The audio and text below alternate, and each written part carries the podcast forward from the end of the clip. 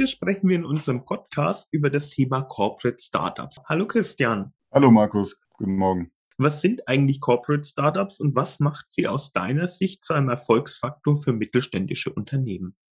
Corporate Startups sind immer dann relevant, wenn es darum geht, neue Wege zu beschreiten, wenn Unternehmen ähm, neue Technologien, neue Geschäftsmodelle oder neue Märkte eruieren möchte und nicht das eigene Geschäftsmodell ähm, oder das eigene Unternehmen zu sehr ins Risiko äh, zu begeben.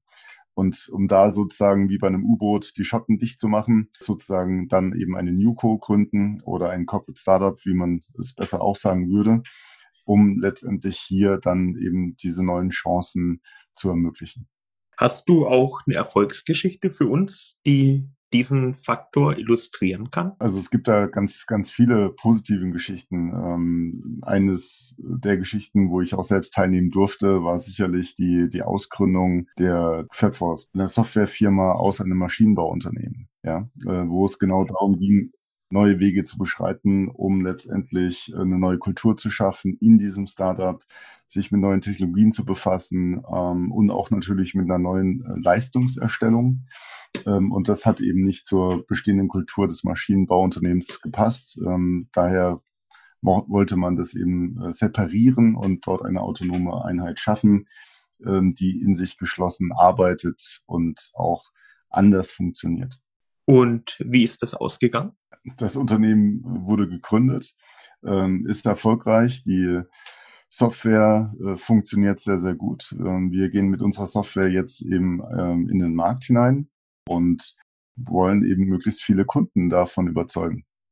Was ist dein Tipp für Unternehmerinnen und Unternehmer, die jetzt auch überlegen, so ein Corporate Startup aus ihrem äh, mittelständischen Unternehmen heraus zu gründen? Wie können sie diesen Erfolgsfaktor am besten in der Praxis umsetzen?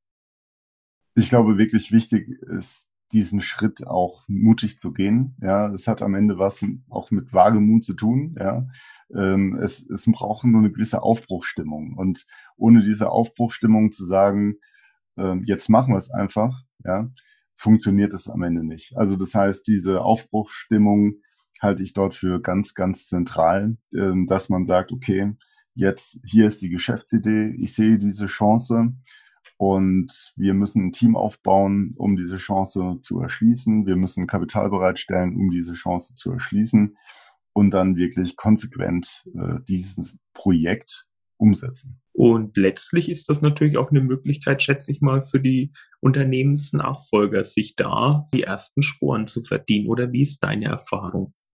Es kann einfach ein wunderbares Pilotprojekt auch sein, äh, dass man sagt, okay, der Nachfolger, die Nachfolgerin haben hier die Möglichkeit, eben sich auszuprobieren, ähm, um, ich sag mal, auch einen Fußabdruck zu hinterlassen, ihre Gedanken ähm, auch in der Praxis zu erproben. Klar, äh, ist es auch ein Stück weit ein teures Investment, als man vielleicht jetzt hätte, wenn man sagt, wir machen einfach nur ein kleineres Pilotprojekt, äh, gleich eine Firma auszukunden.